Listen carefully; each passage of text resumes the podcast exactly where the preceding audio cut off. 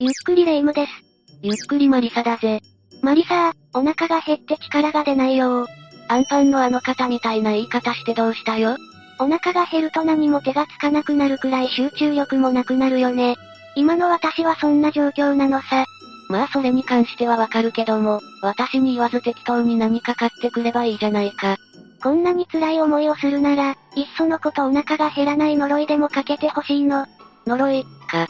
そんなに呪いを甘く見てはいけないんじゃないか？何？呪いってただの冗談で言っただけだよ。今回はそれに近い話でもしてみるか。日本にある呪われた場所6選だ。ランキング形式で6つ紹介するぜ。ただの冗談がこんな話題に。霊夢はお腹を満たす前にこれを聞くんだな。それでは早速スタートだ。第6位は笹谷峠だな。山形県と宮城県の境にそびえ立つ千歳山の中にあるこの峠は多賀城から秋田城へ向かう道として作られたと言われているんだ。かなり前からある峠道なんだね。使われていた当初から難所として知られるほど険しい道のりで、旅に出た人が帰ってこなくなることもしばしばあったそうだ。城のセキュリティとしてはいい場所だけど、そんな危険な道を移動で使いたくないよ。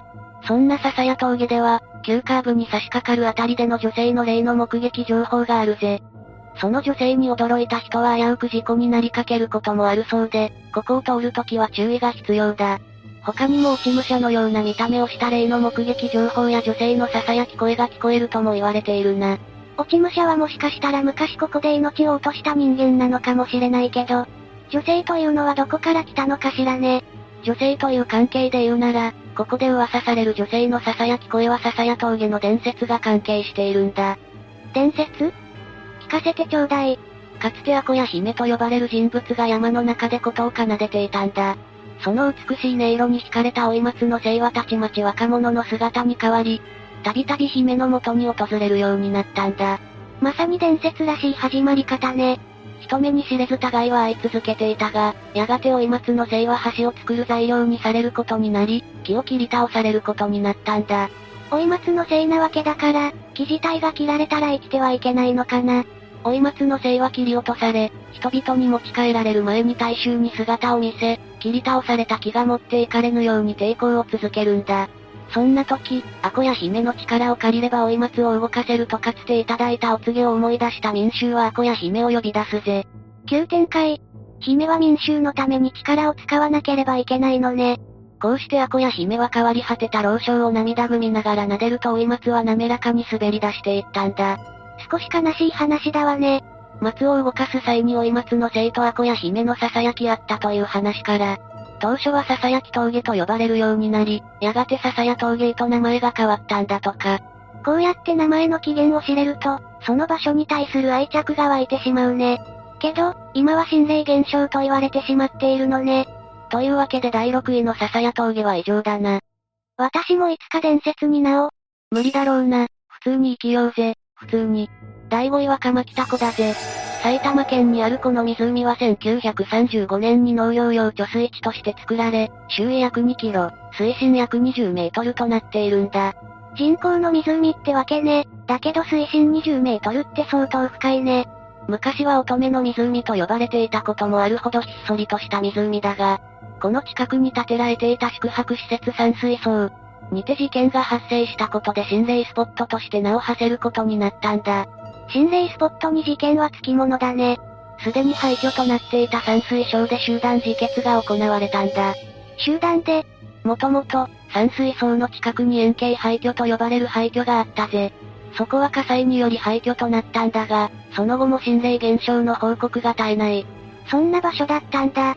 じゃあ山水槽での自決も、この悪い気に惹かれた人が行ってしまったのかも。山水槽自体も、現在はほぼ廃墟も同然で、室内は荒らされ、割られた窓ガラスが辺りに散乱しているような状態なんだとか。どこにでも、廃墟を荒らす人っているんだね。さらに、2021年にはこの付近でまたもや事件が発生したんだぜ。2021年2月25日午後2時頃、不自然に止められていた車の中から3人の遺体が発見されたんだ。車内には燃えた練炭があったことから集団自決とみられ、遺書も見つかっているな。また集団で、この3人は50代の無職男性、17歳の女子高生、16歳の女子高生だったぞ。なんだか不思議な顔ぶれね。もともと親交があった3人なのかな。もしかしたらネットなどで集まった3人だったのかもしれないぜ。そのような点は判明していないが、ここには集団でその気にさせてしまうほど、呪いのようなものがはびこっているのかもしれないな。考えたくもないわ。というわけで第5位の鎌北湖だったぜ。第4位は明け通しトンネルだな。長野県の青木峠にあるこのトンネルは松本市と青木村をつなぐライフラインとなっているんだ。1890年に開通したこのトンネルが今も現役で人々を支えているのはすごいことだな。1890年って、私生まれてないよ。そりゃそうだろうな。そんな歴史あるトンネルでは1989年にとある事件が発覚しているんだ。1989年5月13日、平成元年でもあったこの年。測量のために訪れた団体が国道沿いの斜面に黒いビニールを見つけたぜ。嫌な予感しかしないね。その黒いビニールには人間の頭部が隙間から確認でき、ビニールの周辺にはバラバラになった胴体と一人の男児が倒れていたんだ。これを見つけた人は相当なトラウマを抱えただろうね。捜査の結果、バラバラにされていたのは千葉県船橋市在住の40歳女性で、横にいた男児はその女性の息子だったんだ。親子が誰かの手によって命を失ったのね。捜査を進める中、浮き彫りになったのは実の父。父親はその時熊本県まで移動しており、そこで立ち寄った交番の中で逮捕されたんだ。なんで実の父親がこんなことを？経済的に追い詰められていたみたいだな。捕まった頃にはお金をほとんど持っておらず、持っていたのは妻子の写真38枚のみ。きっと自分自身も奥さんと子供を手にかけたくてしたわけではなかったのかもしれないわね。そんな事件以外にも、このトンネル内で若いカップルが自ら命を絶ったとも言われており、霊障の絶えない場所となってしまっているんだ。どんな霊障が報告されているの？手を繋いでいたり、横に並んで二人の霊が立っていると言われているな。先ほど話した事件と繋がる霊障の報告はあまり見受けられなかったが、昔からあまり良い噂のない場所のようだな。カップルの霊か。なんだか現実味を感じてより一層怖く感じるかも。このトンネルを利用する機会がある人は、気をつけながら利用してくれよな。私は、幽霊のカップルでもリア充に対して嫉妬してしまうかもしれないわ。メンヘラにも程があるぜ。第3位は八木山橋だな。宮城県仙台市青葉区と田代区町町の境に架かるこの橋は普段から利用客が多い場所となっているんだ。今回はやたらとどこかの教会に建てられたものが多いわね。橋の下は辰野口渓谷と呼ばれる化石採掘地があり、断崖の上に架かる橋になってるぞ。化石の発掘地私はオムナイトを思い出すよ。近くにはかの有名な仙台城跡地があることから観光客で賑わっているぜ。そんな八木山橋は、かつて自決の多い場所となっていたんだ。立地的にも高いところにあるみたいだし、なんとなく予想はついていたよ。1931年、この橋が架けられた直後はただの吊り橋で、転落対策は例だったんだ。そのため数多くの人間が身投げをしてしまった過去があるぜ。あまりの多さに1937年には橋の近くに派出所が建てられたが、それでも減ることはなかったんだ。日本は世界的にも自決の数が多いと言われているし、昔もそうだったのかもしれないね。この世に恨みや未練を残して去っていった人が多いからか、ここでは様々な霊障報告がされているぜ。その中でも、この橋を渡った人が後日原因不明の体調不良に見舞われるケースがあるみたいなんだ。ええ？ここは利用客も多いわけでしょ。複数人で訪れたグループのうち、数人が体調不良になったと報告されているぞ。その他、ひどいケースだと音信不通になることもあるとかないとか。音信不通先ほども言った通り、かつては多くの人間が身投げをした場所だ。現在も犠牲になってしまった霊たちが仲間を増やすために事故や、自決を誘発するような、霊障を起こしているのだと言われているんだぜ。私たちにできることは、とにかくここへ行かないことね。もちろん、通勤通学で利用する人や観光で利用するのは良いことだけど、幽霊見たさや、好奇心でここを訪れても良いことはなさそう。八木山橋で噂される霊障はこの辺りだが、少し不気味な話で言うと、某テレビ番組にて心霊特集を行った際に、八木山橋の心霊写真や映像は、あまりの怖さに放送がされなかったとも言われているぞ。その事実が一番怖いわよ。半信半疑の人も、これを聞いたら本当に思えてくるかも。というわけで第3位の八木山橋は異常だが、最後に豆知識だぜ。豆知識？人気アニメ呪術廻戦に登場する88橋はここがモデルの一つだと言われているらしいぞ。それだったら早くここの闇を払ってほしいものね。第2位は力丸ダムだぜ。1965年7月に福岡県で建設された高さ49メートルほどある大規模なダムだな。建設の経緯として、1953年に発生した西日本水害が挙げられるぞ。高さ49メートルって、進撃の巨人もびっくりよ。ダムの横には慰霊碑があり、何の目的で作られたかは定かではないが、ダムを建設する過程で命を落とした人たちへ向けたものと推測されているな。昔は今ほど安全対策も万全ではなかっただろうし、ありえそうね。その他に、何のために作られたかわからない建造物があるのが特徴だぜ。何のために？ダムに関する何かではないの？この建造物は縦に3メートル、横20メートルほどのコンクリート製で、土砂をせき止めるために作られたとされているが、確実とされる製作理由は不明なんだ。土砂をせき止めるためはかなり納得がいくけどね。そして、力丸ダムの近くは廃墟となったスケート場と礼拝所もあるな。謎の慰霊碑、建造物、そこにスケート場と礼拝所って、一体どんな場所なのよ？このスケート場は1966年にオープンされ、リンクの面積は2500平方メートルと約500人は入る巨大なスケートリンクだぜ。だが1996年頃には閉鎖され、当時は休憩所として使われた2階建ての建物も廃墟に。これは残念な話ね。そんな力丸ダムでは2つの恐ろしい事件が起きた過去もあるな。何から何まで不気味で仕方ないじゃない。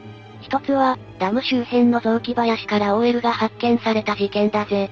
OL が車を走行中に、男性によって拉致され乱暴をされた後に命を奪われたんだ。ひどい話ね。そんなことをする男性はそれなりの罰を受けた方がいいね。もう一つは保険金を狙った事件だぜ。借金に追われる一人の男性が、自身の妻に多額の保険金をかけて車ごと力丸ダムに落としたんだ。ダムは上がれる場所がないし、ここに限っては50メートル近い深さがあるんだよね。最初は交通事故として処理されたものの、後に保険金を狙ったと判明し男性は逮捕されたな。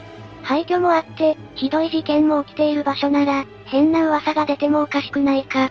ここで噂されているのは、女性の幽霊の目撃。釣りをしていると足を引っ張られているような感覚に陥る。訪れることで体調不良を起こす。車が突然エンストする。とかなり多くの霊障が報告されているんだ。訪れただけで体調不良になるって、改めて恐ろしい話だわ。絶対に遊び半分で訪れていい場所ではないね。もし訪れる際は、生半可な気持ちを持たずにな。というわけで第2位の力丸ダムは異常となるぞ。そして今回の第1位は大山貝塚だぜ。貝塚が第1位か。って、嬉しい話ではないけどね。沖縄県にある聖地とも言われる大山貝塚は普天間基地の近くにあるな。確か貝塚って昔のゴミ捨て場みたいな場所だったっけ？なのに聖地になっているって不思議。ここにはかなりインパクトのある看板が所狭しとあることで有名だぜ。インパクト？渾身のボケでも書いてあるの？ここからは霊域につき、命の保証ができないと書いてあるんだ。命の保証ができない。そんなところを観光地にしてもいいの？詳しく説明すると、大山貝塚にある祠の向こう側はあの世の世界とされているんだ。看板の向こう側に行けば、二度と戻ってこられなくなるとも言われ、地元の人も夕方以降は近寄らない場所なんだ。あの世の世界がこの世にあるんだね。変な話だけど、遊びでも踏み入ろうとは思わないよ。二つほど報告された話を紹介するぞ。かつて、この祠に雨宿りをしていた4人の男性がいたそうだ。雨もやみ祠から出ようとすると、4人のうちの1人だけが何者かに足を引っ張られ、出れそうにもないことから残った3人は慌てて逃げ出したぜ。後日、足を引っ張られていた男性と会うことになったのは、ニュース報道でのことだったぜ。男性は貝塚に命を落とした状態で発見されていたんだ。その人だけ知らず知らずのうちに霊域に足を踏み入れていたということだわ。二つ目の話に行くぜ。沖縄に移住してきたとある夫婦が、この貝塚へ何も知識を入れずに訪れたんだ。祠で写真を撮ると、そこには長い刀や白いオーブが大量に写されており、そこで大山貝塚が生半可な気持ちで行ってはいけないと気づいたという話だぜ。特に霊障によって悪影響が出たりはしていないの？その夫婦に限ってはなかったそうだな。私たちが何も影響なく帰れるかはわからないよね。そんな二つの話以外にも、訪れた後に車のエアコンや、ライトに不調が出るとの噂や、実際に動画として大山貝塚で子供の幽霊が映し出されているものが、ネット上で見れるとも言われているな。勇気のある人は見てみるといいけど、時間帯は選んだ方がいいわよ。時間帯？夜に見たらトイレに行けなくなるでしょうが。そういう話かよ、ビビらせるな。ということで、解説は以上だ。呪われた場所ってどうにかならないのかしらね。霊夢がお祓いにでも行ってきたらどうだ？いや、やめておくよ。それでは今回はここまでにしよう。みんなが知っている心霊スポットについても聞かせてほしいな。ぜひコメントに書き込んで教えてくれよな。それでは、最後までご視聴ありがとうございました。